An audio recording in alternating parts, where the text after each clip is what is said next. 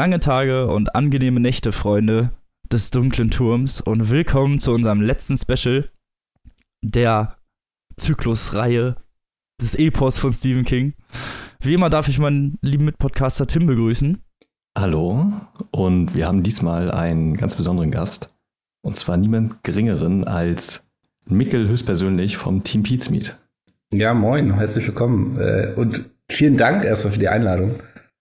Äh, hat mich sehr gefreut, ja. Weil so bei Stephen King rennt man bei mir offene Türen ein. Oh, das ist ja gut. Bei uns auch. Ja.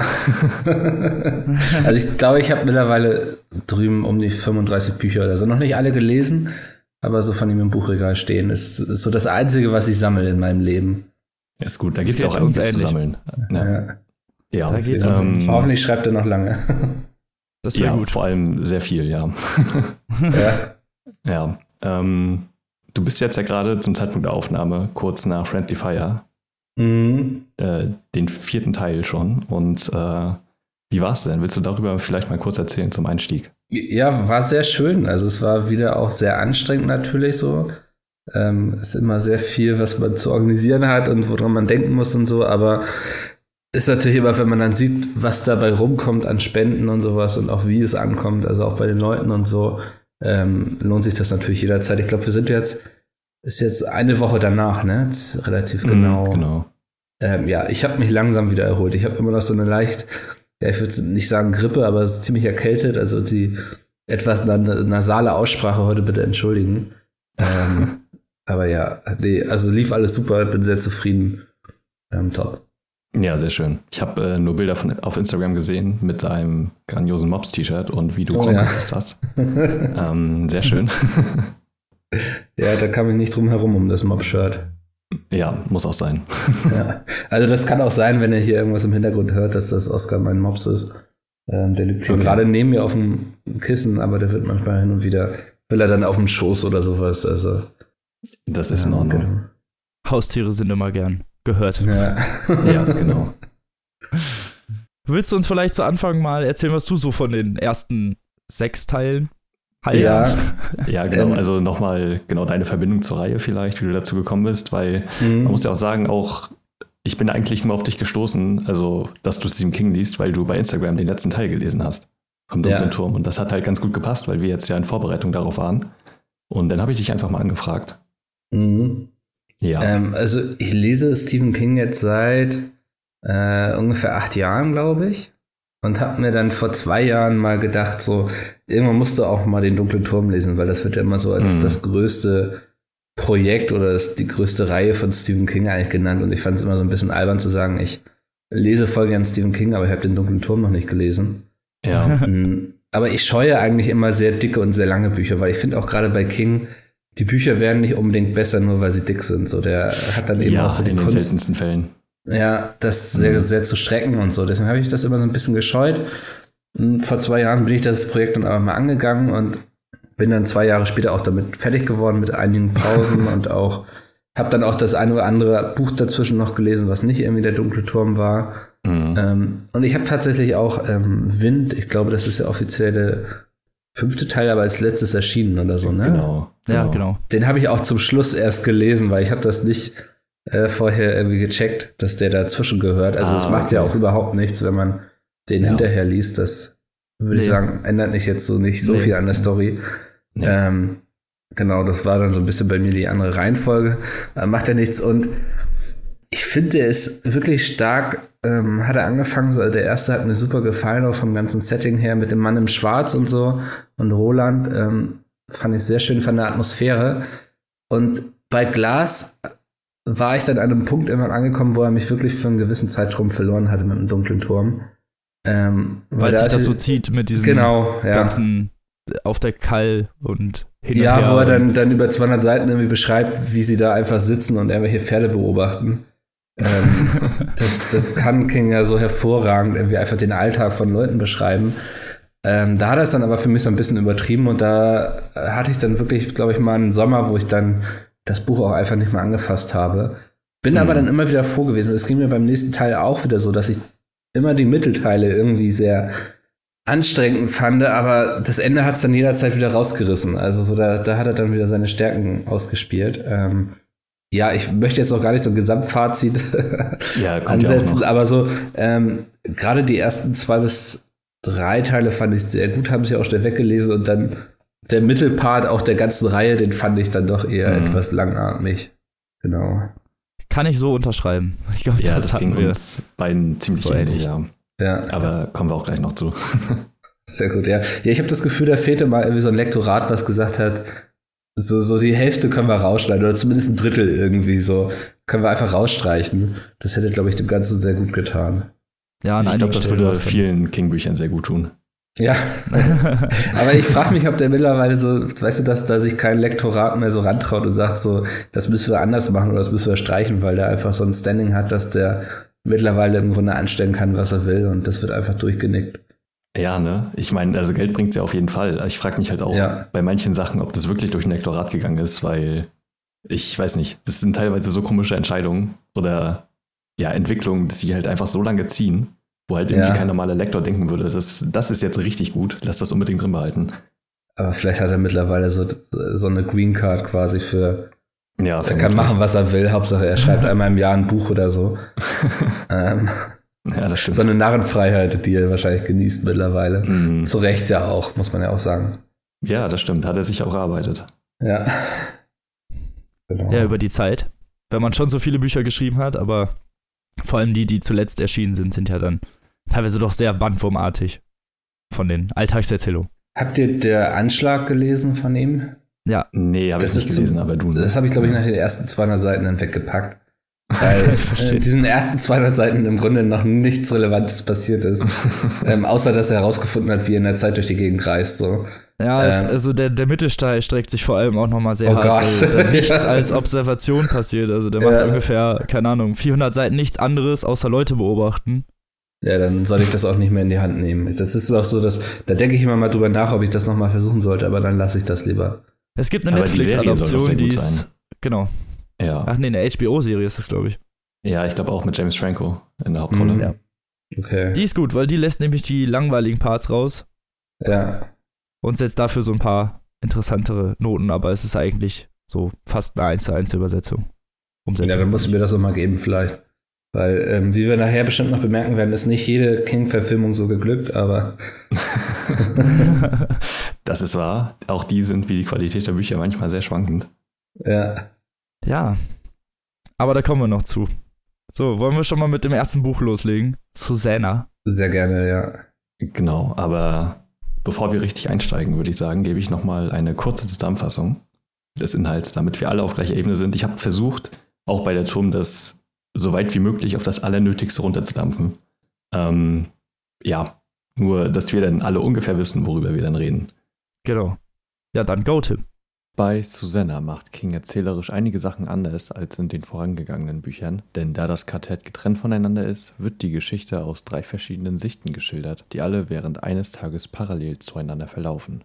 Susanna respektive Mia ist durch die Tür in New York des Jahres 1999 rausgekommen, wo die Geburt Mias Kindes stattfinden soll. Nachdem sie mit der Schildkröte, die einen ungeheuren Bann auf die Leute ausstrahlt, einen Mann dazu gebracht hat, ein Hotelzimmer zu mieten, nehmen die Schergen des Scharlachroten Königs mit ihr Kontakt auf und sagen Mia, dass sie am Abend ins Dixie Pig Diner kommen soll. Da Mia große Angst vor den Leuten und der modernen Welt hat, geht sie mit Susanna einen Pakt ein. Mia sagt ihr die Wahrheit und Susanna lässt sie das Kind gebären. Bei der Unterhaltung kommt heraus, dass Mia, da Dämon noch schwarz war, vor dem Roland Jake rettete.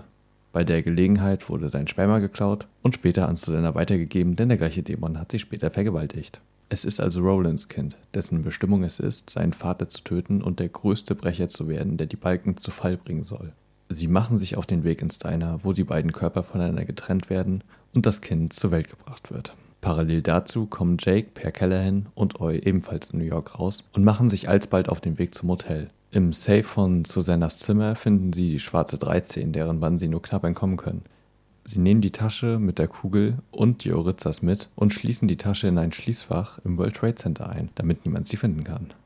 Im Anschluss machen sie sich auf den Weg zum Dixie Pig, wo sie die Schildkröte finden, die Susanna hat fallen lassen. Callahan, bewaffnet mit Jacks Revolvern und Jack bewaffnet mit den Orizzas, sind bereit, in das Diner einzutreten. Eddie und Roland kommen im Jahr 1977 in Maine raus, an dem Ort, an den Calvin Tower mit seinem Anwalt vor Balazar geflohen ist. Dieser erwartet sie auch bereits auf der anderen Seite, da Mia durch Susannas Gedanken wusste, wann und wo sie rauskommen. Es kommt zur Schießerei, die mit Hilfe eines Ortsansässigen erfolgreich hinter sich gebracht wird.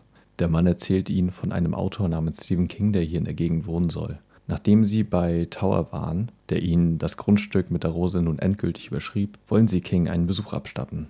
Dieser erkennt die beiden wieder, fällt in Ohnmacht und unter Hypnose bringt Roland King dazu, am ersten Band des dunklen Turms weiterzuschreiben, der zu dem Zeitpunkt noch nicht beendet war und lässt ihn das Aufeinandertreffen vergessen.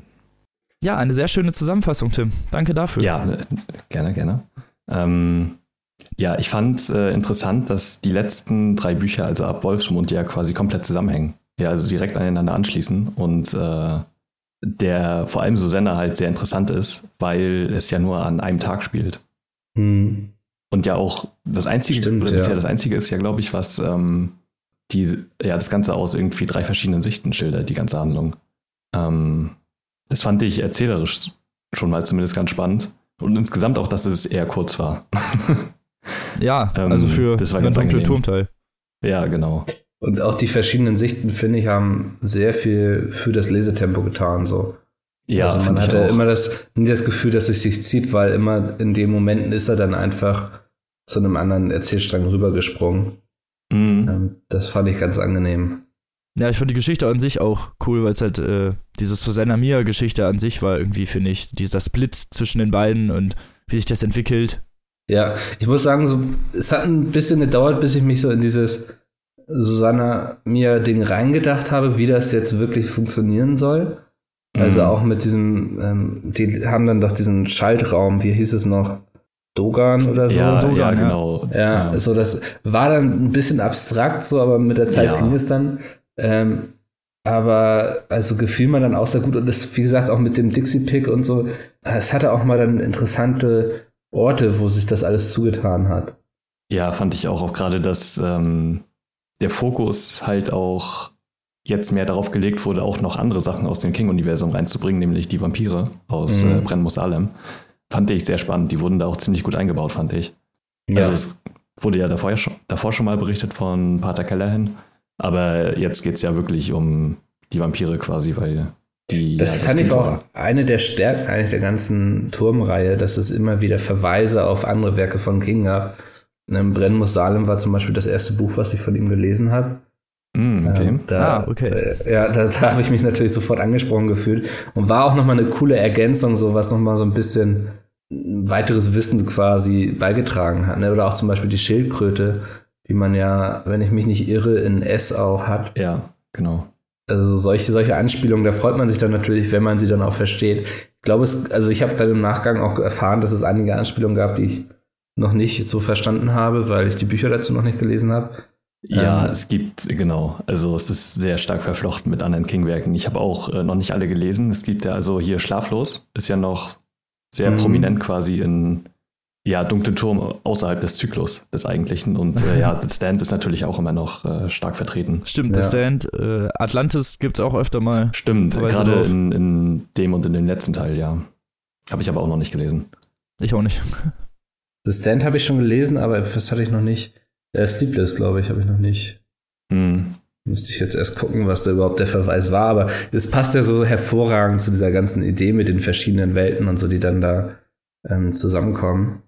Ja, genau, also, das macht ja voll Sinn auch. Ich fand, ja. ähm, in dem Teil passiert ja auch etwas sehr Wichtiges, auch äh, im Hinblick auf den letzten Band, und zwar baut sich Stephen King selber sehr stark ein. Mhm. Weil am Ende gehen Roland und Eddie ja zu Stephen King selber hin. Und äh, am Ende gibt es ja auch noch Auszüge aus seinem Tagebuch quasi aus dieser Parallelwelt. Wie fandet ihr das denn? Ich fand, das war ein sehr merkwürdiger Move im ersten Moment, dass Stephen ja. King sich da so selber reingebaut hat. Also da, am Anfang dachte ich, auch, ich da, habe dann auch mir vorgestellt, wie es für King sein muss, über sich selbst zu schreiben und auch erstmal überhaupt auf den Gedanken zu kommen, ja, ne? dass man selbst so wichtig ist quasi, dass man so eine Geschichte in so eine er soll eine Rolle in so einer Geschichte spielt, weil er ist ja auch ein wesentlich, mhm. wesentlicher Part. Ähm, ja, genau, gerade im nächsten Teil dann ja. Genau. Sehr, sehr wichtig, ja. Ja, das stimmt. Nee, ich, also ich finde aber, es hat gut funktioniert so. Also man hat es auch abgenommen irgendwie. Ähm, hat mich aber so ein bisschen aus dieser Immersion rausgeholt. dass es eben also eine eigene Geschichte, Geschichte sozusagen. Genau, mhm. ja. Das, ja. das war so ein bisschen mein Problem. Aber ich finde, er hat sich jetzt nicht irgendwie krass in den Vordergrund gespielt, sondern ähm, er greift ja auch zum Beispiel seinen eigenen Autounfall nochmal auf, was ich ganz cool fand. Ne? Ähm, ja, das so hat er auch generell wurde. schon auch vorher ähm, mal gemacht mit Genau, ja. Büchern, ja, es ist eigentlich sind seine Bücher ja alles nur irgendwie Dinge, die er selbst mal so erfahren hat, zu 90 Prozent. Ja, ja. Ist ja auch fast jeder Hauptcharakter ist ja auch irgendwie Schriftsteller oder sowas. Ja, genau. Ähm, oder, oder lebt in Castle Rock oder. Genau. so, ähm, ja, also ich war am Anfang so ein bisschen irritiert davon. Mhm. Weil ich, ja, weiß ich nicht, ich konnte das nicht ganz deuten, weil ich, wie du es gesagt hast, die Immersion bricht. Und dann habe ich mich kurz gefragt, wieso hat er das jetzt gemacht?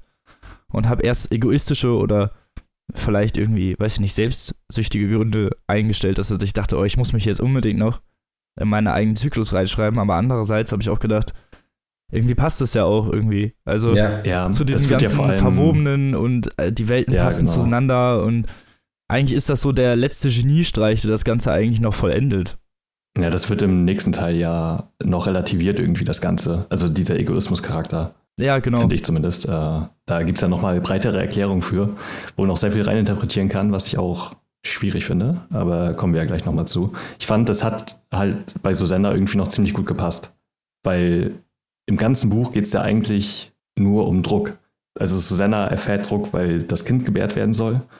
Na, Jake und Pater Callahan wollen Susanna halt beschützen und Eddie und Roland halt zu Stephen King.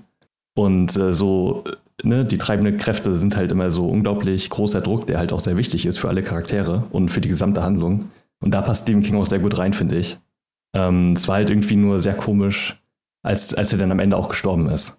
Mhm. Also, weil in den Tagebuchartikeln oder so geht es ja dann noch darum, dass er dann ja weiterschreibt und die Geschichte ihn nicht mehr loslässt, äh, bis er dann angefahren wird und dann ja auch stirbt in der Welt zumindest. So war das ja, glaube ich. Das King stirbt? Ja, ich glaube, in einer Welt ist er da gestorben. Mhm, Wenn mich nicht steht alles täuscht, ganz am Ende irgendwie, aber. Ja, okay. genau. Ja. Aber der einen ähm, Welt halt nur. Aber das ist dann auch, ja, genau. ist das nicht schon in der Turm oder ist das noch Susanna? Nee, ich meine, das war ganz am Ende von Susanna. Mhm. Okay, ja. Aber ähm, ja, in so, ja. In, so fiktiv, in so einem fiktiven Artikel wird es dann irgendwie. Genau, genau. Okay, dann hatten sie das vielleicht bei in meiner Edition rausgelassen, das kann sein. Äh, ja, ich fand, es ist ein sehr interessanter ja, Einbringung, sich da selber reinzuschreiben, weil das äh, gerade in so gigantischen Zyklen, die einen halt so einfallen, so Herr der Ringe oder Game of Thrones und so, du hast sowas einfach nie, dass ja. der Autor sich in der Form da reinbringt. Also selbst auch in normalen Romanen eigentlich eher weniger, außer es ist halt eine repräsentative Figur meistens, aber nicht der Autor selber. Ja, ich glaube, es funktioniert eben auch nur, weil es der dunkle Turm ist. Ne? So einmal vom Grundgedanken ja, mit den verschiedenen Welten, die da miteinander zusammenkommen und so. Und dass sie eben alle auf King basieren, das hat es für mich nachher dann auch glaubhaft gemacht. Also ja. hätte er jetzt sich einfach so da reingeschrieben, ohne dass es einen tieferen Sinn hat, ähm, hätte ich das durchaus schwierig gefunden. Oder wenn ja, durchaus. George R. R. Martin plötzlich bei Game of Thrones auftaucht, irgendwie als Übergott oder so. Ähm, mhm. Aber eben durch diese ganze Prämisse, der der dunkle Turm erfolgt, fand ich das durchaus eigentlich sogar eine coole Idee nachher, nachdem man sich erstmal an den Gedanken gewöhnt hat. Ja, eben ja. weil es halt so was Ungewohntes ist, ne? Genau, ja. Was dann zu Sender finde ich auch cool war, dass relativ viel Spannung die ganze Zeit während des Buches oder des Lesens geherrscht hat, im Gegensatz zu teilweise halt dann Glas oder Wolfsmond. Dass ja, man halt dann doch schon eigentlich ziemlich schnell durchkam. Das war natürlich, weil das Buch nicht so lang war, aber halt, weil auch die ganze Zeit irgendwas passiert ist. Ja, genau. Es ist halt sehr handlungsgetrieben im Gegensatz zu all den Büchern, die davor kamen, so. Also halt Wolfsmond und Glas vor allem. Mhm. Ja. Und hat so ein bisschen aufs Ende auch zugetrieben, dadurch, dass am Ende ja äh, das Baby auf die Welt kommt und. Ja, zu, auf die Szene wollte ich auch gerade noch zu sprechen kommen. Die ist halt, ich fand die richtig gut geschrieben. Die war halt übelst verstörend. Äh, auch gerade, wie sich die Körper dann teilen und so. Und äh, wie die Leute dann um Susanna bzw. Mia rumstehen. Es war, ähm, es war irgendwie eine krasse Szene und eine krasse Szenerie, die äh, ja sehr bildgewaltig wirkte. Was halt auch wieder zeigt, was für ein guter Autor Stephen King eigentlich ist. Ja, also dass er halt solche guten Situationen schreiben kann und solche guten Charaktere. Ähm, ist halt auch nicht selbstverständlich. Ne, das stimmt. Aber ja, also die Szene war wirklich äh, recht präsent. Irgendwie mhm. im Kopf, wenn man so an den Teil denkt. Ja, gut, der Teil heißt auch Susanna, aber es geht halt natürlich auch größtenteils ja, es um hat ja darauf hingearbeitet so. Ähm, ja, genau. Ich finde auch krass, aber vielleicht sollten wir das beim nächsten Teil dann besprechen, was eben aus dem Kind so geworden ist, das fand ich so ein bisschen ernüchternd, ja. sag ich mal, für die ganze Vorarbeit, die da betrieben wurde und der Aufwand. Ja, das fand ähm, ich auch. Aber gut, ja. ich fand im letzten Teil generell sehr vieles ernüchternd. Ähm, ja. Ich meine, wir können jetzt auch direkt eigentlich äh, rüberspringen oder. Macht auch Sinn, irgendwie das als, glaube ich, ja. eins zu besprechen, vielleicht sogar, ne? weil es ja, sehr genau, Weil es setzt ja auch wieder direkt am Ende an. Ähm, ja. Aber bevor wir uns jetzt wieder in die Diskussion vertiefen, äh, würde ich noch mal kurz auch da die Handlung zusammenfassen. Der Turm setzt genau im Anschluss zu Susanna an. Per Callahan, Jake und Oi sind bereit, gegen die Vampire und Dämonen zu kämpfen und dabei ihr Leben zu lassen. Callahan findet seinen Glauben wieder und kann die Vampire mit seinem Kruzifix so lange aufhalten, dass Jake und Oi in den Keller gehen können, um Susanna zu finden. Die Übermacht der Vampire ist allerdings so groß, dass sich der Pater selbst ein Ende setzt, bevor ihn die Vampire kriegen können. Mordred Duchesne, der Sohn von Roland, Susanna, Mia und dem scharlachroten König, verwandelt sich nach der Geburt in eine Spinne und frisst Mia. Susanna kann sich befreien, Mordred verletzen und fliehen, sodass sie Jake und Oi in die Arme läuft. Eddie und Roland beauftragen währenddessen John Cullum damit, die TED Corporation zu gründen, um North Central Positronics am Wachstum zu hindern. Dieser bringt sie auch gleich zu einer Schwachstelle in der Welt, die sie nach New York bringt. Mordred wächst von Tag zu Tag und trifft auf Walter O'Dim, der ihn eigentlich töten wollte, um selber den dunklen Turm zu besteigen. Mordred durchschaut seine Absichten und frisst auch ihn auf.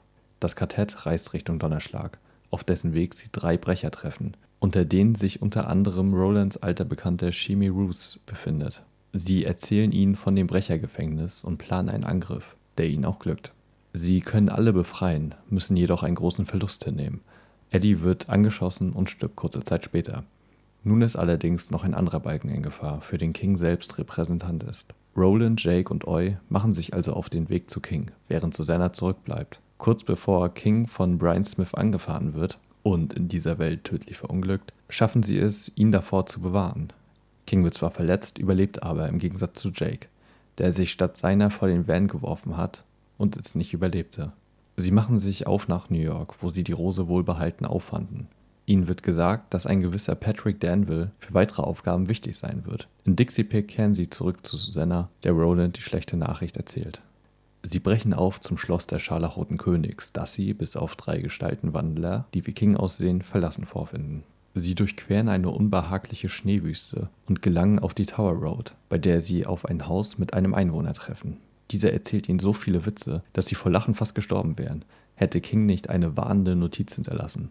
Roland tötet den Fremden und findet neben einer Ausgabe von Robert Brownings Herr Roland kam zum finsteren Turm, das für ihn voller nützlicher Hinweise steckt, Patrick Danville, einen Stummjungen, der er sich annimmt. Zu viert reisen sie weiter und finden heraus, dass Patrick ein überaus talentierter Maler zu sein scheint, dessen Künste real bzw. die Realität ausradiert werden kann. Susanna bittet ihn, eine Tür zu zeichnen, mit der sie nach New York kommt. Dort trifft sie auf Eddie und Jake, die von ihr geträumt haben und sie wiedererkennen. Zusammen gehen sie fort. Oi und Patrick beschließen, Roland bei seiner Suche nach dem Turm zu helfen. In der Nacht greift Mordred dem Tode bereits nahe das Lager an und tötet dabei Oi, der auf einen Ast aufgespießt wird. Roland schafft es, seinen Sohn zu töten. Oi schafft es, ein letztes Mal Oland zu sagen und dem Revolvermann über die Hand zu lecken, bevor auch er die große Lichtung betritt. Am nächsten Tag sieht er bereits sein Ziel. Ein weiteres Vorstoßen wird allerdings vom Scharlachroten König verhindert, der bereits auf den Turm auf die Ankömmlinge gewartet hat und sie nun mit Schnatzen bombardiert. Patrick zeichnet den König und radiert ihn bis auf die Augen aus. Roland rät ihm, eine Tür zu suchen, die ihn nach New York bringt, um dort weiterzuleben. Am Turm angekommen, sagt Roland laut die Namen seiner Gefährten, legt die Revolver und das Kreuz, das er von Tante Talita bekommen hat, nieder und die Türen öffnen sich. Bei seinem Aufstieg erkennt er, dass die Türen einzelne Kapitel seines eigenen Lebens darstellen. Dabei fällt ihm auf, dass er das Horn von Aphael bei der Schlacht vom Jericho Hill vergessen hat mitzunehmen. Auf der letzten Ebene erreicht Roland eine Tür, auf der nur sein Name steht. Als er den Knauf dreht, versteht er mit einem Mal alles. Zum wiederholten Male, wie oft kann er nicht sagen, wird er zurückgeworfen in die Mahoni-Wüste, um seine Aufgabe wieder aufzunehmen. Wieder zu der Zeit, zu der er den Mann in Schwarz verfolgt. Endlich verstehend, dass er Erfolg haben würde, doch wieder ohne Erinnerung an das bereits Geschehene. Und so endet der Zyklus genau mit den Worten, mit denen er begann. Der Mann in Schwarz floh durch die Wüste und der Revolvermann folgte ihm. Gut zusammengefasst. Ja, danke, danke. Ähm, der Turm setzt ja auch, wie Susanna schon am Vorgänger, halt genau an dessen Ende an. Also es beginnt ja mit äh, der Szene von Jake und Pater Callahan, wie sie halt äh, Susanna retten wollen. Und mhm. ähm, ich finde das sehr krass, wie Stephen King so diese großen Zusammenhänge auf so viele Jahre verteilt in diesen Büchern schafft. Also, ja, es lagen ja einige Jahre jetzt zwischen Teil 5 und der Turm. Aber dass die halt alle hintereinander direkt spielen, finde ich irgendwie sehr interessant. Ja, dass er das auch so ungefähr behält. Also im Gegensatz ja. zu Schwarz und 3, wo er das hinterher nochmal alles ändern musste, weil er sich da dauernd irgendwie selber verhaspelt hat in seine eigenen mhm. Theorien und Ideen, dass er da hinterher doch so fokussiert und das alles wirklich so im Hinterkopf hatte, dass er wusste, wer wo ja, genau. wie einbauen muss. Ja, ich frage mich dann immer so, hat er das vorher sich quasi schon als Plan alles so hingelegt? Und ich glaube eher, dass er dann nachher dachte, okay, diese ganzen Enden habe ich, die muss ich jetzt irgendwie zusammenbringen. Das war so mein mhm. Eindruck davon. Also, dass er sich dann sehr viel Zeit damit genommen hat, wie er es schaffen kann, das alles irgendwie zu einem vernünftigen Ende zu bringen. Ja, also ich war ähm, bei Stephen King, als der in Hamburg war, zu Dr. Mhm. Sleep ah, und cool, äh, ja. wurde halt auch gefragt, wie er ja rangeht an ein Buch und wie er schreibt, gerade bei diesen Dingen.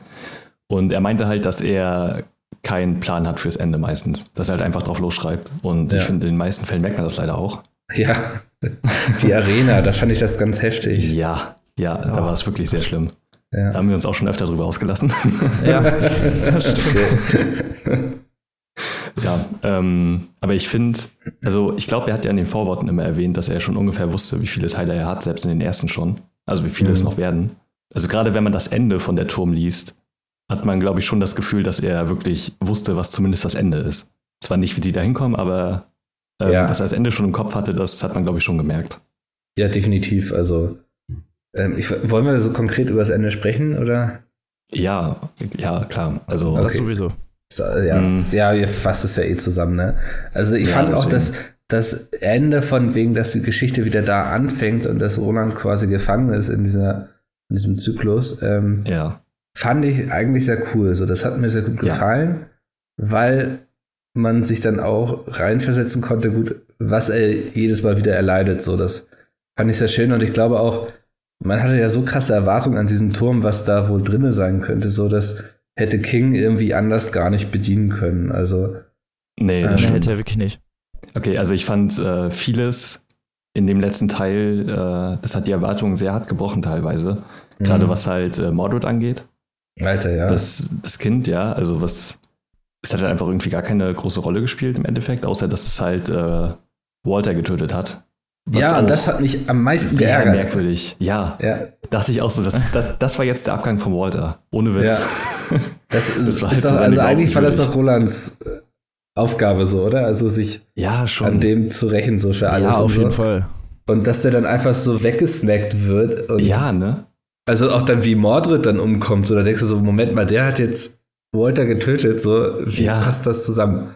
Ja, ganz komisch. Ich fand, das war Walter halt überhaupt nicht würdig, weil ja. der wurde in den letzten Teilen halt immer so, also es ging ja eigentlich im Kern nur im ersten Band um Walter mhm. wirklich. Und ansonsten hast du ja immer nur seine Auswirkungen gesehen, ja, und dass er auch überall in allen Zeiten irgendwie auftritt. Und dass er halt so omnipräsent war und übermächtig. Und das war dann sein Abgang. Ja. Fand ich sehr schwach. Weil ähnlich war es halt auch bei Mordred so. Das wurde ja jetzt da über zwei Teile quasi aufgebaut. Aber auch da, das, also ich fand es geil, wie es beschrieben wurde, wie er sich so zu einer Spinne verwandelt und das war richtig schön eklig und hatte wieder so einen so Horror-Touch äh, in den dunklen Turm reingebracht. Aber auch da, mhm. wie er stirbt, dass er halt einfach so erschossen wird. Ähm, ja. ja, er war eigentlich nie wirklich eine Bedrohung, finde ich, für sie, weißt du? Ja, so, genau. Das, das, das, also, ist so das wurde Problem. so etabliert eigentlich. Mhm. Ja, weil es wurde halt auch so, weiß ich nicht, angedacht, könnte man sagen, irgendwie, ne? Der wird geboren ja, und halt, rennt ja, genau. die ganze Zeit hinter den her und man denkt die ganze Zeit, irgendwann schlafen die und der kommt aus dem Hinterhalt und vielleicht zerstört er damit das KT oder irgendwie mhm. ist eine Bedrohung halt. So. Ja. Äh, Im Gegensatz hinterher halt noch so, dann dreht sich das noch und er hilft ihm. Ich habe das gar nicht so richtig verstanden, um ehrlich zu sein. Ja. Ja, Weil der wurde ja geboren eigentlich, um Roland zu töten, aber hinterher hilft er ihm so, also. Mhm. Und das nur, weil er ihn die ganze Zeit beobachtet. Also ich. ja, ne? Das ist ein bisschen widersprüchlich. Mhm.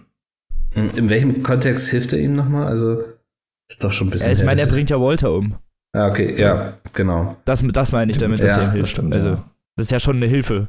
Ich glaube, der Kampf Walter Roland wäre auch so viel spannender gewesen als Ja. so eine Spinne, die irgendwie nachts da über den äh, Platz huscht und dann irgendwie noch von Eu angegriffen wird. Und Hm. das, also das war eben wie so ein Überfall von ein paar Goblins in so einem Fantasy-Roman, fand ich. Ja, ne? Also das war dem Ganzen überhaupt nicht würdig, was da vorher vorbereitet wurde, ja auch in einem ganzen Buch im Grunde mit Susanna. Mhm. Ja. Also das fand ich leider echt schwach. Und auch so der scharlachrote König war so, Boah, der war auch sehr enttäuschend.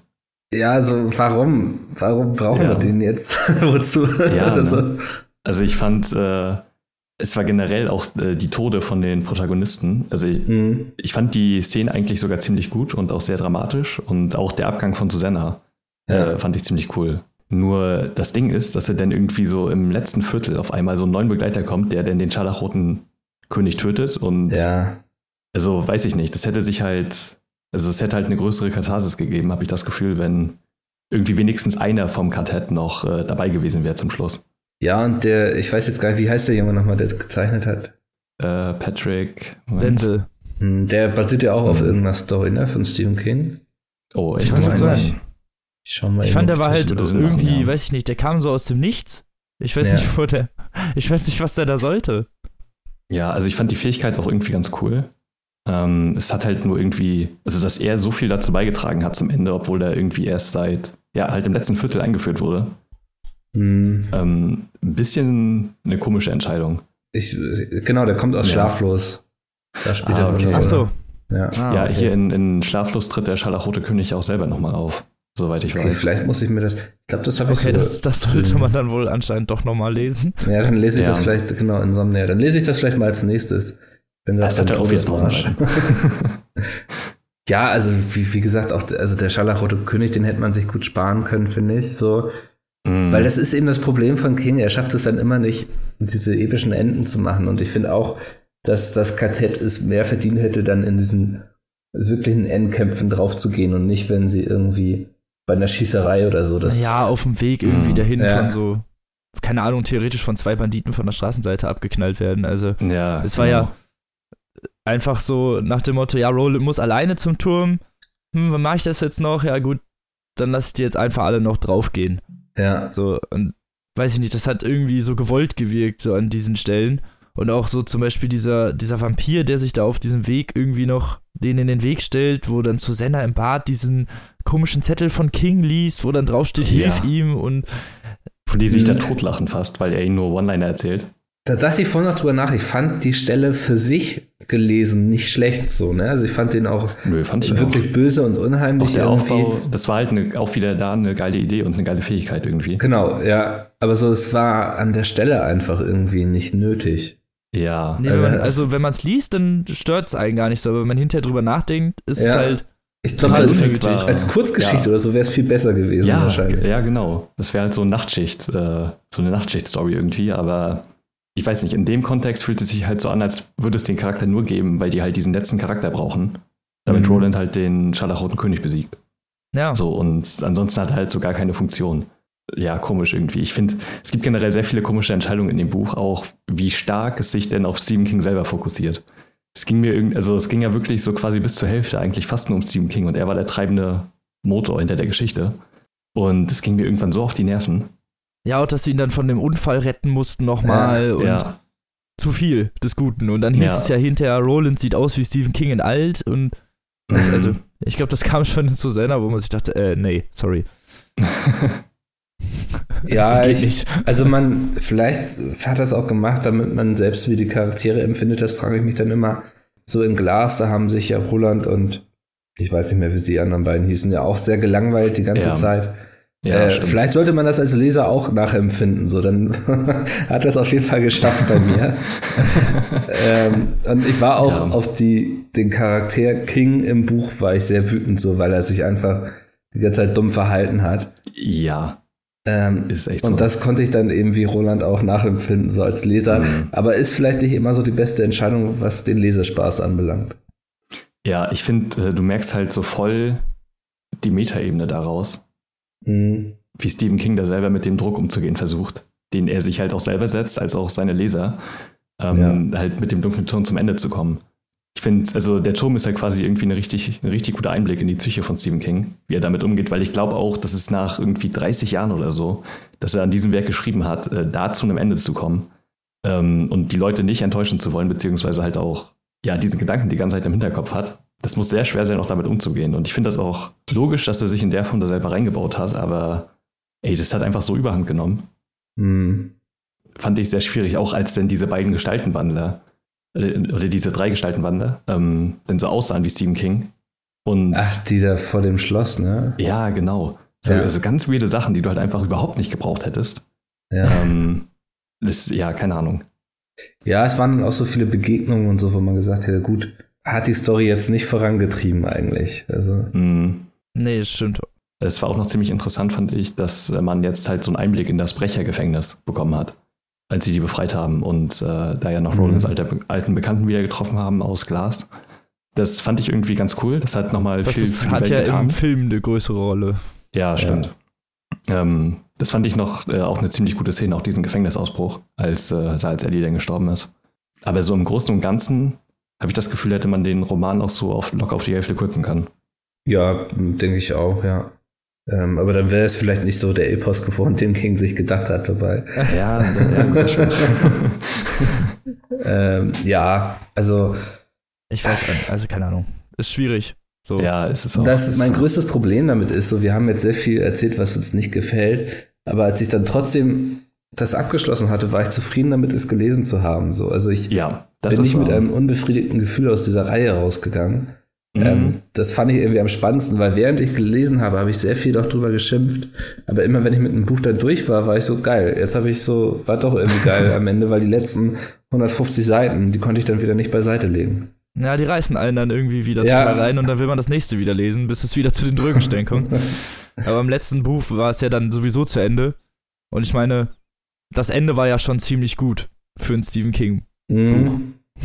Ja, ich fand wirklich, also fast meisterhaft, wie, also als dann die Realisierung kam, dass er, als er an diese letzte Tür gegangen ist und dann alles nochmal von vorne angefangen hat und das Buch wirklich mit dem ersten Satz endet von Schwarz. Ja. Das war einfach ein richtig geiler Move. Ja, ja das war wirklich so. Ich habe nochmal zurückgeblättert eine Seite, weil ich dachte, Moment, ja. was habe ich gerade irgendwie, habe ich was verpasst? Ja, genau. Ah, nee, scheiße. Und dann tat, also mir mhm. tat Roland in dem Moment auch so leid, irgendwie so, weil ich wusste, okay, voll. ja, das so alles hat er nochmal durchmachen müssen, ja. Ja. Ja. Auch so dieses, so, dass, wie oft er schon dann, wie, dass ihm auffällt, wie oft er schon in diesem Turm gewesen ist und dass es nicht mhm. das erste Mal ist und, boah. Mhm. Gibt es eigentlich, wisst ihr das, ähm, gibt es Anspielungen während des Lesens schon darauf, dass er das alles schon quasi durchlebt hat oder? Oh, das, das würde mich hier noch interessieren, dass man ist quasi. Ist mir so nicht aufgefallen. Also ich habe ja. die Reihe jetzt nochmal gelesen, als wir das okay. Special gemacht haben, zumindest teilweise. Mhm. Ich habe das auch das erste Mal erst gelesen, deswegen Genau, äh, die ersten drei und da ist es mir nicht aufgefallen, so wirklich. Ja. Das fände ich nämlich nochmal interessant, weil das ist dann ja auf jeden Fall ein gutes Indiz dafür, dass er das Ende so noch nicht geplant hatte. Er hat das, man muss ja auch zum Ende sagen, es gibt ja eine ganz leichte Veränderung zum, also zu, zu dem ersten Teil. Er hat ja Echt? dann auf einmal das Horn dabei. Ist das so? Ja. Da bin ich mir ah, okay. ganz sicher. Da bin ich mir Weil, ganz sicher. Also die, die einzige ja, Andeutung äh, würde ich eher so zwischen den Zeilen lesen in den vorigen Büchern, weil halt diese Schlacht von Jericho Hill ja irgendwie fast, also die wird ja eigentlich nur erwähnt. Und mhm. Roland spricht ja nie drüber. Da sind ja auch schlimme Sachen passiert und ich glaube, er verdrängt das halt so ein bisschen. Und an dieser Stelle hat er ja das äh, Horn des Eld vergessen, was ihn ja wieder den Zyklus nochmal durchleben lässt. Ja, genau. Und als er dann in seinen neuen Zyklus eintritt, sozusagen, mhm. fällt ihm dann ein, dass er das Horn nicht vergessen hat und hat es dann halt auf einmal dabei. So, das fand ich halt einen interessanten das, Twist ja. irgendwie in der Geschichte. Ja, auf jeden Fall. Weil es halt nicht alles anscheinend nochmal passiert, sondern immer eine leichte ja, Veränderung stimmt. ist. Ja, eine, ich lese gerade Wikipedia natürlich, wo sonst informiert man sich auch. Ähm, eine fundamentale Änderung jedoch hat stattgefunden. Das Horn des Eld befindet sich an Rolands Gürtel. Genau. Und das ist halt das, was, was dieser, finde ich, diesem repetitiven Ende sozusagen okay, ja, eigentlich den interessanten Twist alles. gibt. Weil es mhm. damit nämlich bedeutet, dass er jedes Mal, wenn er da gewesen ist, schon was gekriegt hat. Der ja, wird das erste Mal wahrscheinlich mit leeren Händen da angekommen sein. Hm. Äh. Der hat ja schon seine, ja. seine Revolver-Dinger und, und seinen Gürtel und theoretisch eine Menge, die dann von diesem Eld-Zeug abstammt. Was ja. Ja, und auch das Kartett natürlich, ne? Ja, genau. Also was ja auch wichtig für die gesamte Reise war. Das fand ich irgendwie interessant, so dass es dann nochmal so einen Twist gibt, weil es dann theoretisch bedeutet, dass es äh, Dass der Wirklich Zyklus jetzt durchbrochen werden kann, ja. Ja, genau. Und deswegen finde ich den äh, Titel auch, also dass wir das alle der dunkle Turm-Zyklus nennen, ziemlich zynisch. Mhm. Das ist, äh, ja, eine ziemlich gute Beobachtung. Weil es ja Okay. so wirklich immer von vorne anfängt. Mhm. Das Horn ist ein Zeichen dafür, dass Roland irgendwann einmal würdig sein wird, den Turm einzunehmen. Bei seiner Wiederaufnahme nämlich wird beschrieben, dass sich das Schicksal das K des letzten Revolvermanns gedreht hat. Er hat nun das Horn von Arthur Eld bei sich, offenbar, weil er auf dem Weg zum Turm viele richtige Entscheidungen getroffen hat und dafür belohnt wird. Aha. Ich habe jetzt mal so ein bisschen versucht herauszufinden, was dieses Mhm. Horn überhaupt so bedeutet. Ähm, Mhm. Es wird ja auch gar nicht so groß gesagt im Buch, ne? Also man Mhm. weiß eigentlich nur, dass er es zum Öffnen des dunklen Turms braucht irgendwie. Es wird irgendwie am Anfang erwähnt, als er vor dem Mhm. Turm steht, dass er das Horn irgendwie bräuchte, um Ja, mit den genau. Rosen in Einklang zu stimmen oder so. Aber es nicht hat. Ah. Das ist spannend. Das ist so ein Detail, was mir bisher entgangen war, zum Beispiel. Ich befürchte, da sind noch so einige weitere wahrscheinlich. Ja, da habe ich mich auf dem, beim Ende relativ stark darauf fokussiert, Ja. weil es ja der, der leichte Twist ist da drin. Es ist halt das Mhm. Futurama-Ende, aber mit, mit einem leichten Twist, so dass man halt theoretisch sagen kann, okay, es verändert sich jedes Mal was und dadurch könnte King irgendwann noch mal das irgendwie aufarbeiten, aber anders. Hm. Ich muss sagen, diese Art von Ende kriegt mich irgendwie immer wieder. Ich fand das bei Futurama auch schon richtig geil. Und äh, kleiner Spoiler, die Regular Show endet halt auch in dieser Form. Was ist, weil ich weiß nicht, das fasst halt irgendwie immer einen, so eine gigantische Reihe halt richtig gut zusammen.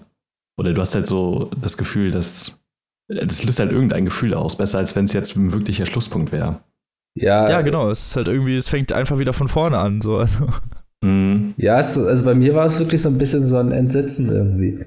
Also, Ja, man fühlt halt voll mit Roland mit, ne? ja, weil man hat ihn jetzt wirklich über acht Bänder begleitet irgendwie und er hat ja echt eine Menge Scheiße durchgemacht, so, ne? Das muss man Ja. Ja. ich mir Ja. wirklich mal lassen. So. ähm, er hat ja wirklich viele wichtige Leute irgendwie auf dem Weg verloren und so. Mhm. Ähm, und dieses Wissen, dass es, so ich habe das Buch jetzt beendet, für mich ist die Geschichte vorbei, aber für Roland wird es im Grunde immer weitergehen, so. Er wird immer wieder den Scheiß durchleben müssen, so das, Oder wie oft er es schon durchlebt hat, überhaupt. ja, das, Das fand ich schon- sehr ja, heftig, so das, und das lässt einen mit so einem leichten What the fuck Ja. Gefühl zurück irgendwie. Ja, aber auch mit so einem richtig, wie gemein das Ende ist halt wirklich auch für den Charakter irgendwie, ne? Weil man jetzt so, jetzt bist du endlich am Turm und man denkt ja, es ist so ein, ein vollkommenes Ende und dann merkt man, ach du Scheiße, der war schon öfter da Hm. Mhm. und jetzt fängst du wieder von vorne an. Oh mein Gott. Aber war irgendwie, weiß ich nicht, war, keine Ahnung, der Schlussakzent, der dem Ganzen die Krone aufgesetzt hat, finde ich. Ja, ich habe wirklich nicht damit gerechnet, dass Stephen King so ein gutes Ende dafür schreibt. Weil das macht halt auch voll Sinn innerhalb der Welt und innerhalb des gesamten Zyklus. Ähm, wenn er es halt noch nicht mal schafft, für einen einzelnen Roman ein gutes Ende zu schreiben, dass es halt für diese Reihe schafft, äh, fand ich schon krass. Ja, das stimmt. Wirklich gut. Also das war ja aber auch so, ich glaube, die größte Herauf Herausforderung wahrscheinlich, ähm, weil ja alle Bücher nur darauf hinauslaufen, dass er endlich zum Turm kommt. Ja, Und genau. die Gefahr, dass er es verkackt oder die Möglichkeit, die Chance war so enorm, Hm, ähm, das ist wirklich Chapeau, dass er es geschafft hat, einen nicht mit so mit so einem Gefühl rauszulassen, wo man sagt so, ja gut, das war jetzt also das Ende. ja. Ja. sondern wirklich so, dass man da nochmal drüber nachdenkt und irgendwie das auch Gefühle bei ihm auslöst, so da gehört schon viel zu. Hm. Finde ich auch. Ja, das- das ist halt das auch Ding eins, ist, was er- irgendwie voll im Gedächtnis bleibt, so deswegen vor allem die Reihe. Ja. Also Mhm. das Ende ist ja, dann schon. Dieser Satz ist ja auch so ikonisch, ne? Also mit ähm, der Mann in Schwarz und so durch die Wüste, ähm, womit das ja auch alles anfängt. Das ist ja irgendwie, ich weiß nicht, ähm, ja, King meinte ja selber, dass das der beste Satz ist, den er je geschrieben hat. ja, würde ich so unterschreiben wahrscheinlich. Ja. aber- Ja. Ich auch. Leute teilt was ein, jeder, der das schon mal gelesen hat, weiß dann, ah, ja. Hm. der Turm. So, wie, wie, fandet ihr das denn eigentlich mit dieser Tower Corporation und das Ende von Susanna, Eddie und äh, Jake, die dann ja in anderen Welten sich irgendwie wieder vereint haben? Ich fand das irgendwie schön. ja, es war so ein bisschen die Harmonie und der Kitsch, den man als Ausgleich brauchte, glaube ich. Genau. zu Genau. den Namen von Roland. ähm, Ja. also ja, ich habe es ihm gegönnt so irgendwie. Das ist vielleicht der Frieden, den ich Roland auch gegönnt habe, aber der ihm nicht vergönnt ist so.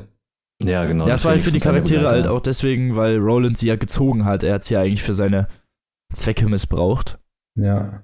Ja, natürlich ähm, am Ende dann auch auf freiwillige Basis. Aber ja, klar. die war natürlich äh, ja lange Zeit äh, unfreiwillig da, ne? Also, dass sie halt überhaupt so viel mitgemacht haben, war schon krass. Ähm, ich fand die Momente auch, in denen sie gestorben sind, eigentlich, also sind ja eigentlich nur Eddie und Jake gestorben.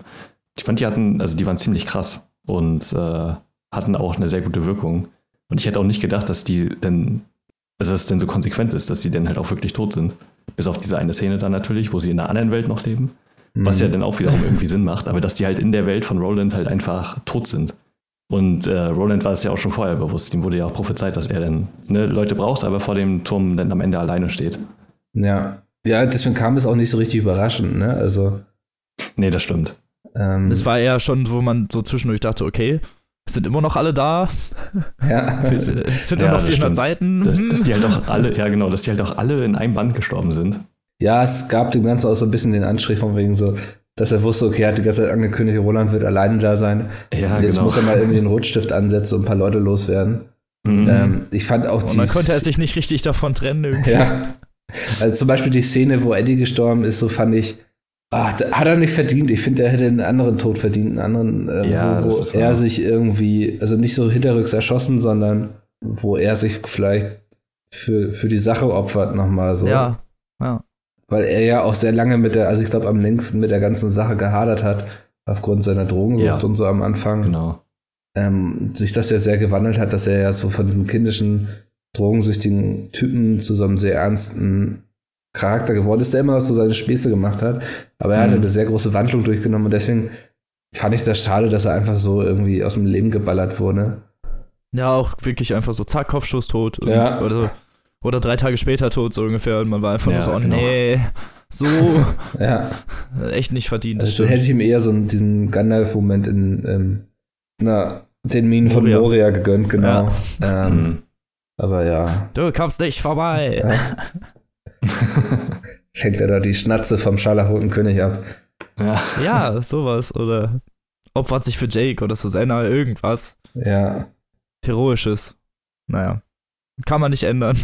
Ja, aber ähm, wo du meintest ja gerade, Mikkel, dass äh, es ja auch sehr schnell hätte enttäuschend sein können, dieses äh, das Treffen auf den dunklen Turm. Und mhm. der Stephen King selber äh, macht ja auch einen Cut in dem Buch, äh, nachdem Susanna und so dann halt wieder zusammen sind und äh, schreibt dann ja irgendwie, ja, hier, wenn ihr das jetzt, das könnte das Ende sein, aber wenn ihr jetzt ein hartes Ende lesen wollt, dann lest einfach weiter. Ja. Ist zwar auch ein sehr komischer Move also hat mich auch so ein bisschen rausgerissen in dem Moment, so, ne? ja, weil ne? er das sonst ja nicht gemacht hat, so in dem Stil.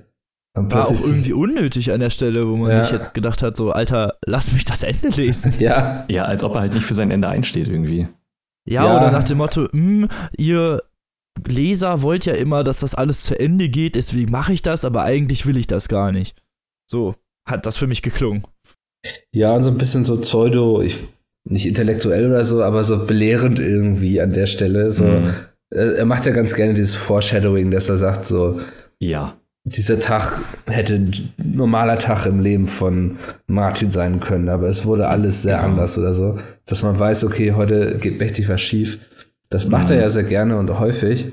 Ähm, nicht immer finde ich das so dolle. Manchmal finde ich das cool, weil es natürlich auch eine gewisse Erwartungshaltung aufbaut, aber dass der dunkle Turm Happy End wird, damit hat ja eigentlich niemand so wirklich gerechnet, oder? Also Nee, dass, absolut nicht. Dass Roland am Ende da irgendwie mit allen anderen am langen Tisch sitzen wird und sie irgendwie gebratenes Ferkel und so essen. Ich glaube, das hat niemand erwartet.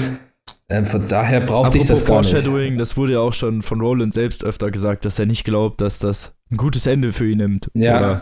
ja, und es wurde ja auch schon sehr oft geforeshadowed, dass es, dass sehr viele noch sterben werden und so. Also ähm, genau. das, so das äh, war jetzt irgendwie so sehr unnötig irgendwie, weil es eh klar war, dass es äh, kein Happy End sein wird. Das stimmt, ja.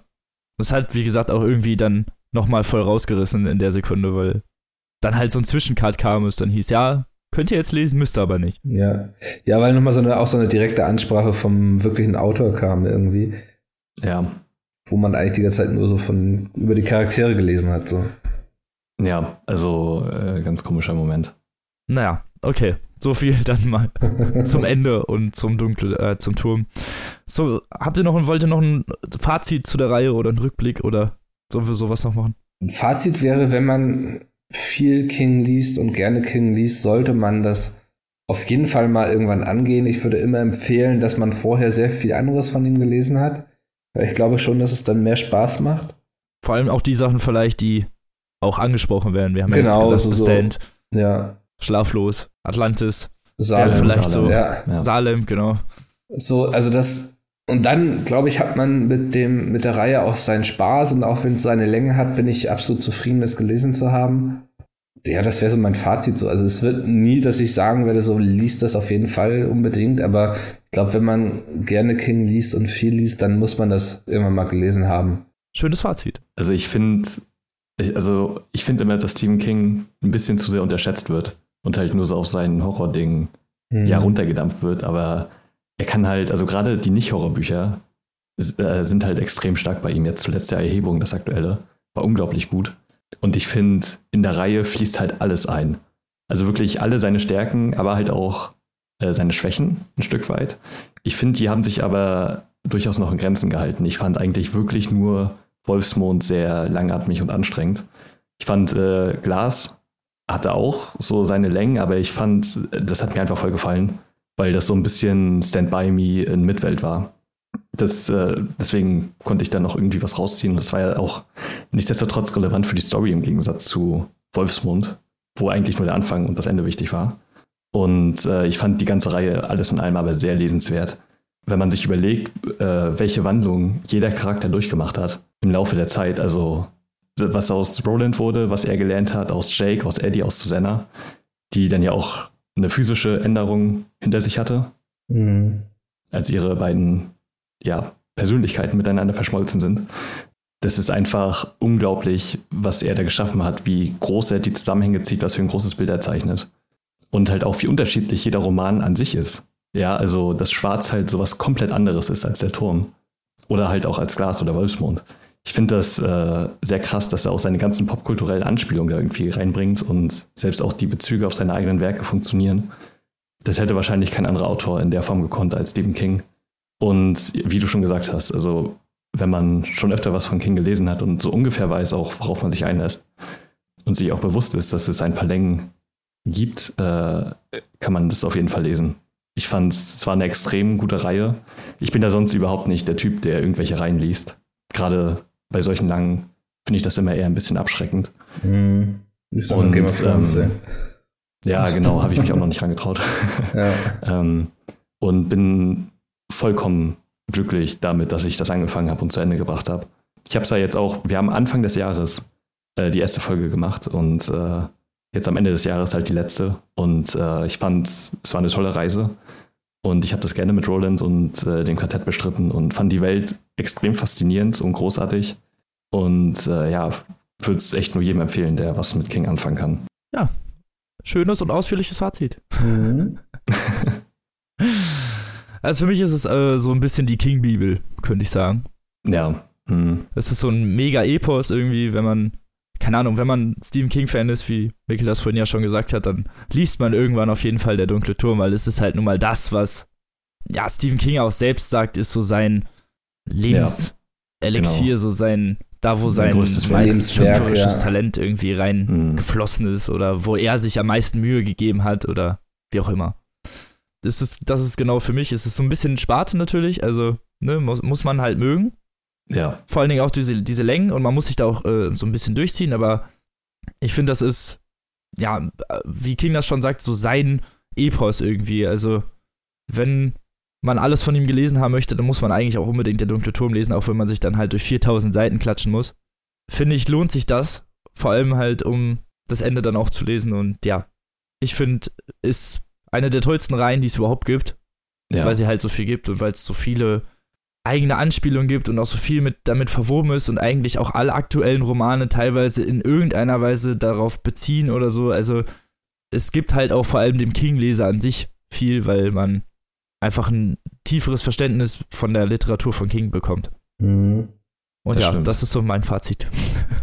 Habt ihr denn einen Lieblingsteil oder einen, der euch besonders gut gefallen hat? oder der heraussticht im Vergleich zu den anderen. Hm. Also bei mir wäre es ganz klar äh, drei. Das war der zweite, ne? Ja, ich tendiere auch eher zu, zu dem ersten oder zweiten. Also mir gefiel im ersten dieses Ding zwischen Roland und ähm, dem Mann im Schwarz sehr gut. Das mochte ich irgendwie vom, von der ganzen mhm. Idee, von dem ganzen Gedanken sehr gerne. Auch so dieses leicht minimalistische irgendwie. Genau, ja, ja. es ist nicht viel drumherum passiert. Und im zweiten Teil fand ich eben super, wie er sich so die verschiedenen Leute geholt hat, ne? Ja, auch dieses auch einfach und genau, ja. Der Gefangene ja. auch, so diese Karten irgendwie. Die ja. hatten ja alle voll den Knacks, ja. als sie zu ihm gekommen sind. Also ich meine, Roland und Susanna. Ja, alleine also, wie es angefangen hat mit den Hummern, ja. Ja, Yo. ja das, oh, da habe ich, das war aber auch so eine Szene, wo ich selbst auch als Leser wieder so ein bisschen gelitten habe, wie Roland da irgendwie gefühlt 400 Seiten am Strand lag und nicht wegkam. So, das war auch, ähm, ja, aber nee, ich, ich weiß nicht, ich würde es fast ungern so auf ein Buch so beschränken. Ich fand, es hatte ja. viele starke Momente, so, ne? Also vor allem. Ja, definitiv. Ähm, wenn dann auch gekämpft wurde, immer am Ende der Bücher so, das, das hat er immer schon sehr gut beschrieben und man wusste auch irgendwie immer, dass es nicht, dass sie nicht ohne Verlust aus diesen Kämpfen rausgehen, was ich sehr wichtig fand.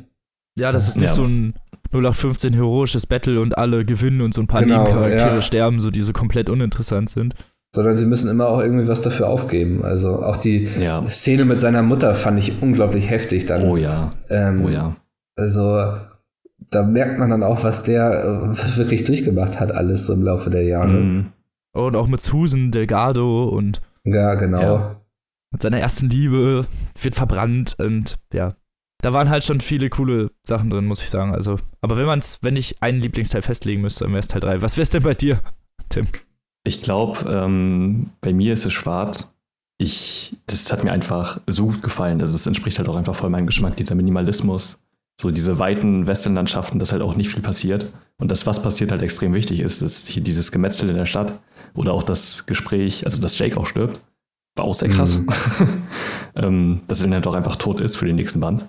Und das Gespräch am Ende mit dem Mann in Schwarz fand ich großartig. Es war halt alles so strange und mystisch und die wurde halt nichts in der Welt erklärt.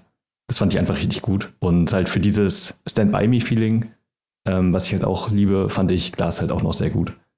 Auch wenn es durchaus seine Längen hat. Das will ich gar nicht abstreiten. aber ich, okay. aber wirklich, äh, jede, jedes Buch also die sind halt wirklich sehr unterschiedlich, aber haben insgesamt ja. halt so tolle Momente. Also selbst die Schwächeren haben noch irgendwie was zu bieten, was einen bei Stange hält. Ja, auch so ja. Wolfsmund fand ich auch so zum Ende hin, wurde es dann nochmal richtig spannend, als sie sich ja, dann vorbereitet. Stimmt. Man hat sich auch die ganze Zeit gefragt, so was steckt hinter diesen Reitern und so, ne? Also ja, äh, auch. Das hat mich dann wer auch ist so da der Verräter? Man hat ja genau, irgendwann, ja. ja irgendwann ist, wer ist der Verräter? Man wusste auch wirklich nicht, wer es ist. Das war so ein Halber Kriminalroman ja, schon fast. Was machen sie mhm. mit den Kindern da und so? Das äh, hatte viele Sachen, ähm, wodurch man dann auch weiterlesen wollte, auch wenn es dann nicht immer so spannend war für den Augenblick. Stimmt. Ja, aber so viel zur Reihe, würde ich jetzt einfach mal sagen. Mhm. Haben wir jetzt ausschweifend gesprochen. Genau. Und kommen mal zum unsagbar schlechten Film. Spoiler. Oh fuck, ich habe schon ein Fazit gegeben. ja, das stimmt. Ja. Das ist sowas, wo man sich fragt, warum eigentlich. Ähm, ich glaube, da war mhm. der Wunsch größer, dass endlich mal damit was passiert seitens King, als ähm, die Sache, was damit eigentlich passiert, war so mein Eindruck. Weil ja. die Entscheidung, so viele Bücher auf, weißt du, so während sie den Hobbit irgendwie auf drei Teile aufsplitten, ja, genau. machen sie aus dem dunklen Turm dann irgendwie einen Film, wo ich denke, es wäre die perfekte Vorlage für eine richtig gute Serie. Ja, ja. Ähm, aber es musste dann so ein Film werden, der, ich glaube, also ich habe den mit Leuten geguckt, die den dunklen Turm nicht gelesen haben. Und diese Leute waren so, mhm. ja, war okay der Film, so, ne? Also kann man mal gucken, wenn man irgendwie gerade Langeweile hat und nichts zu tun hat. Ähm, ja. Aber für mich, jemand, der irgendwie wusste, was da alles eigentlich hintersteht, so, dass auch einige Charaktere einfach weggestrichen wurden, wie Eddie oder ähm, mhm. Susanna, so, war es natürlich schwierig, sich das irgendwie anzugucken, ohne sich ständig irgendwie mit dem Kopf gegen die, gegen die Tischwand irgendwie zu hauen. Also. Ja, schwierig. Ähm, das sind halt auch so viele Entscheidungen, wo ich mich gefragt habe, wer hat das abgenickt? Weil das Ding ist ja, es gibt ja schon seit Ewigkeiten Pläne und Diskussionen dazu, dass äh, der dunkle Turm verfilmt werden soll. Ja. Und äh, King meinte, der soll erst verfilmt werden, wenn er sein Go dazu gibt, also wenn er mit dem Drehbuch zufrieden ist oder halt mit allen Umständen und dass das das Ergebnis davon ist. Ja, also was ist passiert, dass er gesagt, ja. geil, das, das machen wir jetzt, das ist endlich mal ein ja. gutes Drehbuch.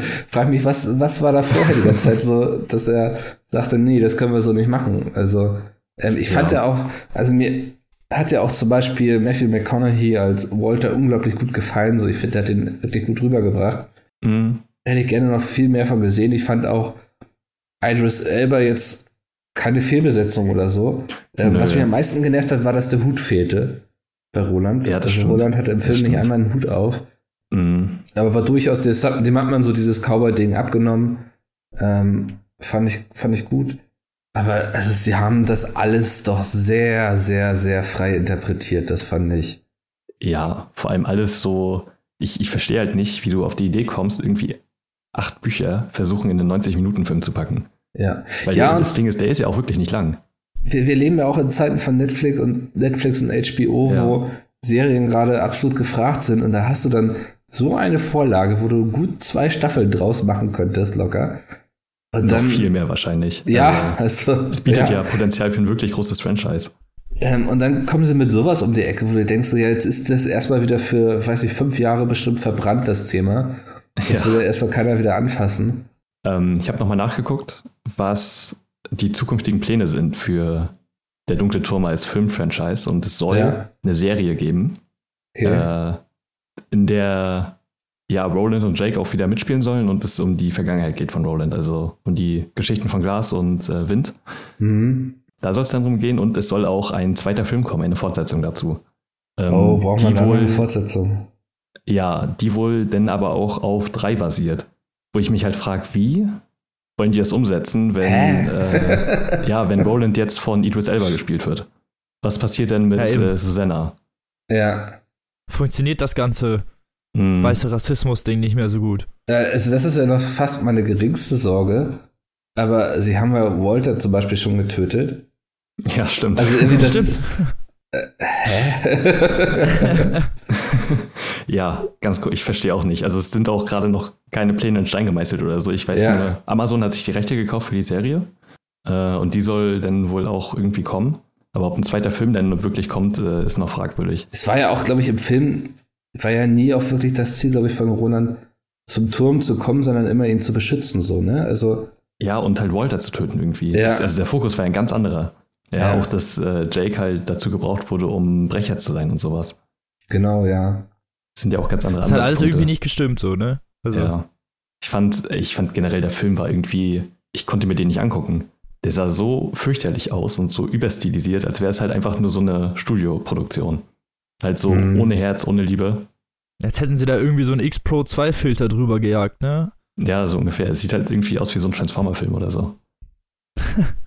Ja, also wie gesagt, ich glaube, wenn man die Bücher nicht gelesen hat, dann kann man den mal so an so einem Sonntag gucken, wo man eh nichts vorhat, so und mhm. wird dann auch zehn Minuten später nicht mehr drüber nachdenken über diesen Film. Ja, das stimmt. ähm, aber also, ja, da hätte man auch, also man hätte da nicht der dunkle Turm draufschreiben müssen, da hätte man auch alles andere draufschreiben können und ja, keiner hätte gemerkt, so. dass das damit was zu tun hat. So. Mhm. Nee, eben. Also war irgendwie unnötig, keine Ahnung. Ich hatte auch das Gefühl, die haben mit, mit, sind mit viel zu viel eingestiegen. Da war ja direkt der Dogan und ja, diese genau. ganzen Balkenbrecher, Zentren und was eigentlich alles erst im letzten Band kommt, alles mhm. total, total, zusammengewürfelt. Deswegen ja. frage ich mich, wie die das jetzt irgendwie chronologisch nochmal aufarbeiten wollen. Weil sie ja. halt eigentlich im ersten Film alles zerstört haben, was ja, irgendwie mit Chronologie oder Sinn zu tun hatte. Zumal der erste Film, äh, das erste Buch sich ja super so als Film, würde ich sagen, auch eignen würde, ne? Ja, also als, aber es wäre dann eben Western mhm. und wahrscheinlich lässt sich ein Western viel schlechter verkaufen, so an die breite Masse, als eben so ein Sci-Fi-Fantasy, wir reisen durch verschiedene Welten-Ding. Ja, das kann sein, aber auf der anderen Seite sind Western auch gerade irgendwie wieder entkommen. Mhm. Ähm, so ein bisschen mit den, ja. ich weiß nicht, hier Hell or High Water oder die Filme, die Denis Villeneuve macht in letzter Zeit. Also es gibt jetzt schon ja auch ein paar Neo-Western, die auch durchaus erfolgreich sind oder True Grit und so. Ja. Und ich, das würde sich auch günstiger produzieren lassen als dieser Film wahrscheinlich. Weil du brauchst ja einfach gar nicht so viel, was im ersten Band vorkommt überhaupt. Mhm. ähm, Aber ja. finanziell war der Film ja erfolgreich, habe ich eben nachgelesen. Also. Mm, okay. Ja, der hat ganz gut eingespielt. Ja, die haben aber auch wirklich, glaube ich, stark Marketing dafür gefahren. Ja. Das stimmt. Als er rauskam, war eigentlich überall der dunkle Turm und der dunkle Turm, der Mhm. dunkle Turm. Und Stimmt, von Chris und Sepp waren ja von uns sogar in New York, glaube ich. Die waren Ja, eingeladen. genau. Ja. Haben äh, Idris Elba und McConaughey interviewt, ne? Und sie hatten die, ich weiß nicht, ob das die Lektorin das, sie hatten eine von Stephen King getroffen, die sich so darum kümmert, dass seine Bücher äh, stringent sind. Also, dass, wenn er, wenn der Ja, Charakter okay. irgendwas im Rucksack hat, dass das auch noch 20 Seiten später da ist. So, das war Mhm. wohl ganz interessant, hatten sie erzählt.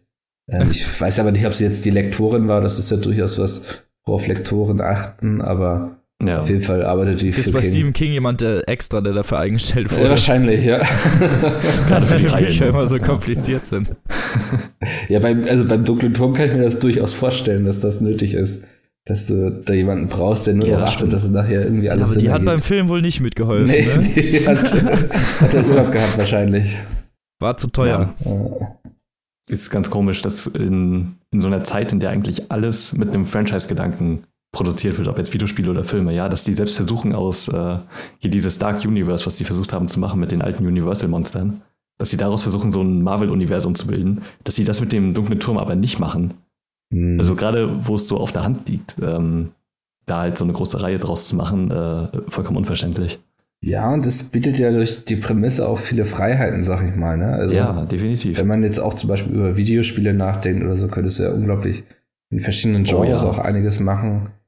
genau, da haben Ähm, wir vorhin noch drüber ah, geredet. okay. ja, ja, genau, das- dunkle Turm als Videospiel würde sich, also so als so ein Witcher-artiges Videospiel. Ja, zum Beispiel, ja. Mhm. Ähm, Wäre richtig gut eigentlich dafür geeignet. Auch die Vorlage dafür wäre eigentlich dafür gut geeignet, dass man daraus Ja. etwas mehr spinnen kann. mh. Aber wurde ja leider nicht gemacht. ja, schade eigentlich. Also. Wirklich schade. Mhm. Aber vielleicht ist es auch, vielleicht sollten wir es einfach als das jetzt betrachten, was es ist. Ähm, nämlich den Ja. Zyklus quasi. Vielleicht ist es dann, ich weiß nicht, King hatte ja noch nie, also es war ja immer so ein bisschen Glücksspiel bei ihm, wenn er irgendwie Filme hat draus la machen lassen. Der Ähm, selber weiß, glaube ich, auch gar nicht, was gute Filme sind. Nee, das, also so, über Shining regt er sich ja unglaublich auf, ein Film, Ja. den irgendwie alle Welt abfeiert. ja, den hat er Ähm. sich ja, den hat er ja sogar nochmal neu verfilmen lassen, als Ja. Fernseher-Zweiteiler. Ja, Also- stimmt, genau. Aber es ist ja, Ist auch ganz niemand fürchterlich. akzeptiert das, weil Shining einfach ungefähr die beste Adaption ist, die es von einem Ja. seiner Bücher gibt. Das will er wahrscheinlich nicht hören. ähm, Ja, deswegen sage ich, er hat wahrscheinlich, er weiß ja selber gar nicht, was gute Filme sind. Deswegen Ja. wundert es mich auch nicht, dass er sagt, der dunkle Turm ist für ihn ein guter Film, so, weil der hat keine Ahnung. Ja, ich frage mich dann auch immer, ist ihm das nachher so richtig, so wichtig äh, oder freut er sich einfach, dass es mehr wahrgenommen wird so? Also dass Ja. es ihm wichtiger ist, dass da ein fett- fettes Marketingbudget hinter ist. Ähm, Ja, aber was- dafür, dass er, was er so, dass er so Ewigkeiten gebraucht hat, seinen Turm einzugliedern und so dieses, diese ganze Mhm. Sprache und alles, was er eingebaut hat, das wird Ja. ja durch diesen Film so dermaßen verwässert und so als Phrasendrescherei nebenbei gepackt, dass man ja hinterher eigentlich gar nicht mehr überhaupt gar keinen Bezug mehr dazu hat. So. Also, wenn man das Buch liest, man möchte ungefähr gerne mal Leuten sagen, äh, lange, Tage, lange Tage, angenehme Nächte. Einfach Mhm. nur, weil einem das in den Sinn kommt, wenn man die ganze Zeit das Buch gelesen hat. Wenn man den Film geguckt hat, dann wird man sich da im Notfall nicht mal mehr dran erinnern, dass sie das benutzt haben. Das stimmt. Ja, das, halt so ich glaube, es kommt einmal vor da in diesem Dorf, wo sie sind, ne? Ja, Ja, das, also, es wird auch kommt durchaus vor, ja. aber es wird Ah, ja. halt einfach nie so richtig Mhm. eingegliedert, so wie das im Buch halt ist. Und viele Sachen gehen halt einfach total verloren dadurch. Finde ich. So. Ja. Und deswegen weiß ich nicht, wieso er diesen Film dann so abfeiert. Ja, ich finde halt ganz spannend, wie die King-Verfilmungen auch so krass unterschiedlich in der Qualität sind, weil zur selben Zeit ungefähr ja auch S rauskam und halt ein völlig anderes Level hatte. Ja. Ähm, Stimmt, ja, das Also- wurde sehr gut. Also ich habe ihn mir nicht angeschaut, weil ich keine Horrorfilme schaue. okay, also der Ähm. war wirklich, äh, fand ich, eine sehr gute Umsetzung und auch ein sehr gelungener Film. Ja. Ähm, aber das war ja auch schon früher so. Also es gibt ja auch übelst qualitativ hochwertige Filme wie Misery oder Friedhof der Kuscheltiere oder halt Shining und so. Ja, die Verurteilten ist doch auch von ihm, ne? Oh ja, Green stimmt. Mile. Der ist auch Ja, stimmt. Äh, Also- schon seit The Green Jahren, Mile. Ja. Genau. Das Stimmt, die Verurteilten ist auch schon seit Jahren der bestbewerteste Film bei äh, IMDb.